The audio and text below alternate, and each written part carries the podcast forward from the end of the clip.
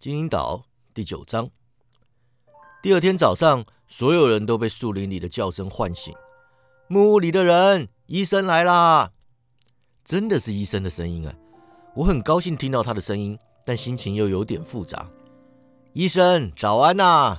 喜尔法笑呵呵地说：“你的病人情况都不错。”他拄着拐杖走到门外。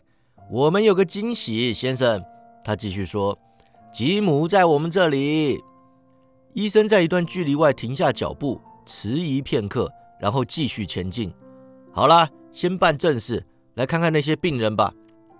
医生进屋看诊，一副把这群凶神恶煞当成英国乡村家庭的模样。他的态度影响了海盗，所有病人都乖乖给他看病，好像一切都没发生过。他还是船医。而他们都是忠心的水手。看诊完毕，他说：“好啦，今天看完了。现在我想跟那个孩子私下谈谈。”乔治·玛丽大叫：“不行！”希尔法掌拍木桶：“闭嘴！”吉姆，你保证会回来吧？我立刻保证。希尔法转向医生：“你回到栅栏外后，我带吉姆去找你，你们就隔着栅栏聊。”希尔法不顾众人抗议，带我去栅栏前找医生。他说：“我救了吉姆的命，也为此被他们罢免。我想医生应该不介意帮我说点好话吧？请记住，现在我跟吉姆的命已经绑在一起了。帮我说话，给我一点活下去的希望。”利弗西医生问：“约翰，你不会是怕了吧？”“我不是懦夫。”他说，“但我有点害怕绞刑台。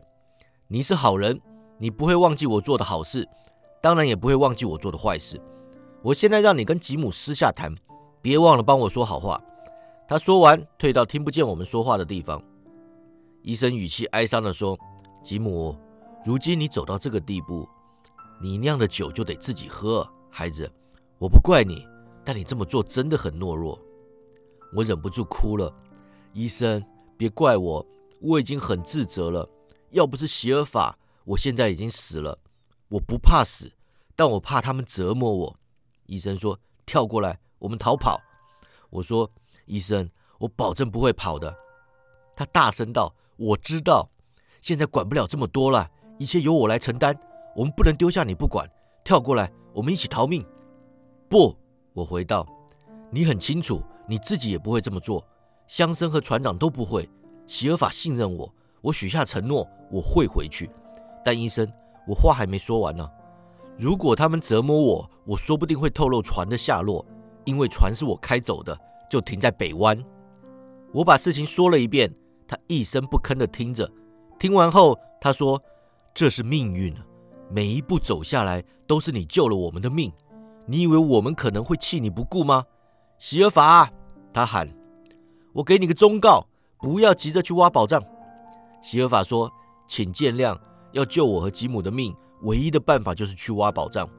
医生回道：“如果是这样，那找到宝藏后提高警觉。”席尔法抗议：“这样讲太隐晦了吧？”医生说：“那不光是我的秘密，我没有权利告诉你。总之，看紧吉姆。如果我们能活下来，我保证会帮你说话。”利弗西医生隔着栅栏跟我握手，向席尔法点头，然后步入树林。我们饱餐一顿，出发寻宝。席尔法用一条绳索绑在我的腰上，牵着我走。他带了两把枪，还配弯刀。其他人有的拿挖掘工具，有的拿食物和白兰地。我们划小船到之前的下锚点，然后开始研究藏宝图。红叉叉给的范围太广，没有指出详细的地点。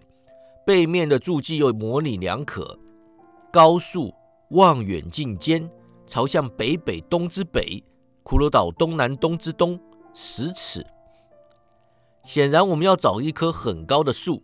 面前有座两三百尺高的高地，北侧连接望远镜丘的南间坡道，南侧则通往后尾丘。高地上长满高度不一的松树啊，其中有好几棵树高出平均五十尺。究竟哪棵是弗林特船长的高树？我们得实地走访才知道。我们跋山涉水，呈扇形队伍前进。我和席尔法走在中央后方。在高地上走一段路后，最左侧的人突然大叫：“啊！”我们连忙赶去，看到意想不到的景象：一棵大松树下的匍匐植物间，依稀可见一具骷髅和破烂的衣衫。我敢说，所有人都感到不寒而栗。是水手，乔治说，上前检视骷髅，至少这是水手的衣服。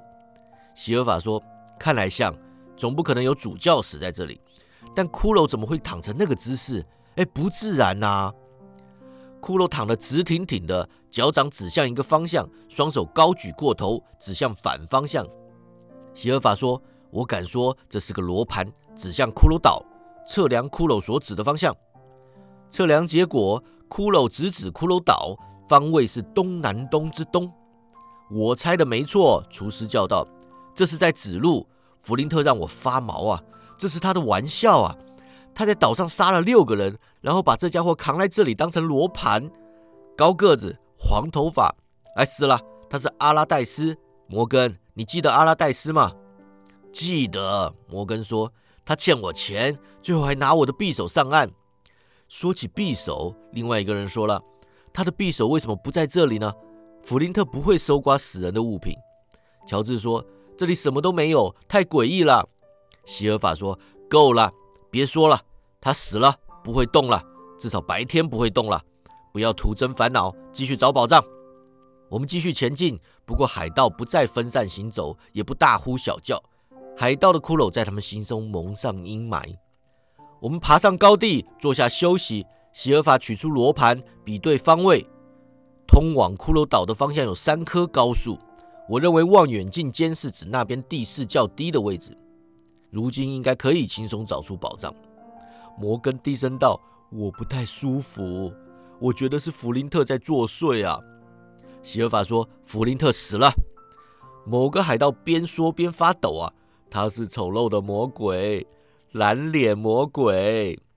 突然间呢，我们前方的树林中传出熟悉的旋律和歌词啊。十五个人待在死人箱上，哟吼吼！再来一瓶兰姆酒。众海盗吓得是面无血色，有些人跳起身来，有些人紧抱其他人。摩根整个趴在地上。乔治叫道：“是弗林特！”歌声唱到一半，戛然而止，仿佛有人突然捂住唱歌之人的嘴巴。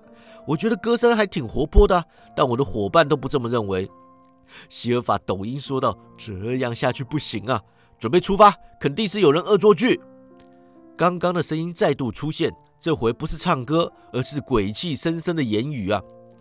达比麦格罗，达比麦格罗，拿兰姆酒来，达比！众海盗僵在原地，神色惊恐。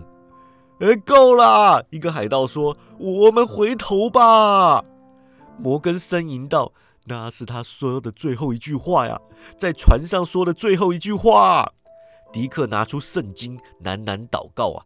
他家教很好，可惜一出海就遇上了坏朋友。只有席尔法还没放弃。我听见他牙齿打颤，但他不肯投降。